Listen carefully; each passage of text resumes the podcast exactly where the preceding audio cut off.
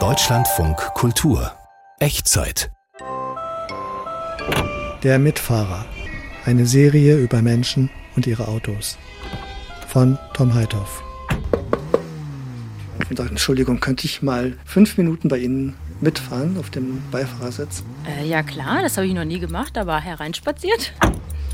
Wohin sie fährt, das wissen wir nicht. Wir können es nur raten. Vielleicht fährt sie zum Supermarkt und kauft einen Schweinebraten. Das Auto und ich sind fast gleich alt.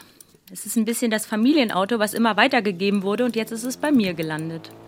Also ich will jetzt nichts Falsches sagen, aber ich würde fast sagen, es ist ein Polo 2, glaube ich. Also von 1989 oder 1990.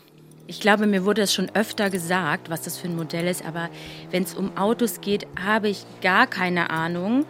Und ich bin froh, dass es noch fährt. Das ist, darauf kommt es bei mir an. Was ich an diesem Auto mag, ist, dass es für mich eine absolute Herausforderung ist, dieses Auto. Ohne Servolenkung. Irgendwie für mich gefühlt riesig. Jede Parklücke erscheint mir zu klein. Ähm, und man muss ganz schön kurbeln, um in die Kurven zu kommen oder einzuparken. Das mögen Sie? Nein, nicht so gerne, aber ich glaube, so, wenn man hier mit dem Auto richtig fahren kann, dann kann man mit jedem Auto richtig fahren. Aha. Und was mögen Sie nicht? Bei Regen habe ich manchmal Wasser im Handschuhfach. Das stört mich schon, aber man gewöhnt sich tatsächlich an jede Macke des Autos. Nein, tatsächlich hat mich dieses Auto noch nie im Stich gelassen und das ist ein großer Vorteil. Es gibt wenig Technik, aber dann kann mich auch wenig Technik im Stich lassen. Würden Sie dieses Auto einem Ihnen unbekannten Freund eines Freundes übers Wochenende leihen? Ja, mit ganz, ganz, ganz vielen Anweisungen, wie man dieses Auto richtig fährt, aber auf jeden Fall. Und ich bin sicher, derjenige hätte nachher ein eigenes Erlebnis mit diesem Auto. Gibt es ein Traumauto, das Sie sich kaufen würden, wenn Sie könnten? Ein kleineres. Ein kleineres Auto. Apollo ist doch schon ziemlich klein. Tatsächlich ist der Polo nicht so klein. Ähm, der hat ähm, für einen Polo einen relativ großen Kofferraum, eine ja, Rückbank und vor allem eine große Schnauze vorne. Und warum soll er denn noch kleiner sein, Ihr Traumwagen? Ähm, damit ich in jede Parklücke passe in der Stadt.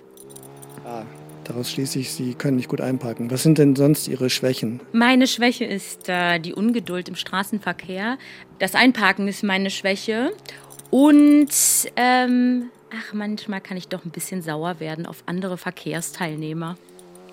Und gibt es auch starke Punkte? Oh, es läuft immer gute Musik bei mir im Auto. Sonst nichts? Stärken? Puh, ähm, hm. Stärken habe ich eigentlich gar keine. Mhm. Sprechen Sie manchmal mit Ihrem Auto? Ja, tatsächlich. Ich spreche mit meinem Auto, ich spreche mit meinen Pflanzen zu Hause, ich spreche sehr viel mit Dingen. Und ich spreche aber auch im Auto mit mir selber und mit den anderen Verkehrsteilnehmern, die mich nicht hören können. Aber was sprechen Sie direkt zu Ihrem Auto, also mit Ihrem Auto? Äh, ich sage ihm manchmal, dass, es, dass wir eine echt gute Zeit zusammen haben und dass ich froh bin, dass es noch nicht aufgegeben hat. Schimpfen Sie auch manchmal? Auf jeden Fall. Besonders wenn es äh, kalt und Winter ist, weil es ist dann auch kalt in dem Auto und man braucht gefühlt eine Ewigkeit, bis das Auto warm gelaufen ist und dann schimpfe ich schon mal mit dem Auto. Ja, auf jeden Fall. Ähm, wo wollen Sie eigentlich hin mit dem Auto? Oh, ich fahre jetzt gerade zum Tanken. Kann man das nicht auch zu Fuß machen? Ja, kann man machen, aber macht irgendwie nicht so viel Sinn. Ich muss mich jetzt leider auch ein bisschen beeilen. Ähm, ich bin danach nämlich noch verabredet. Und wenn ich das jetzt hier mal ehrlich zugebe, war ich auch schon eine ganz schöne Katastrophe in der Fahrschule. In meiner Familie gibt es noch so Zettel, die meine Fahrlehrerin mir jedes Mal am Ende der Fahrstunde mitgegeben hat. Und der letzte Satz auf einem Zettel, da erinnere ich mich noch so gut dran, war in Großbuchstaben, wir sind nicht auf der Flucht mit Ausrufezeichen.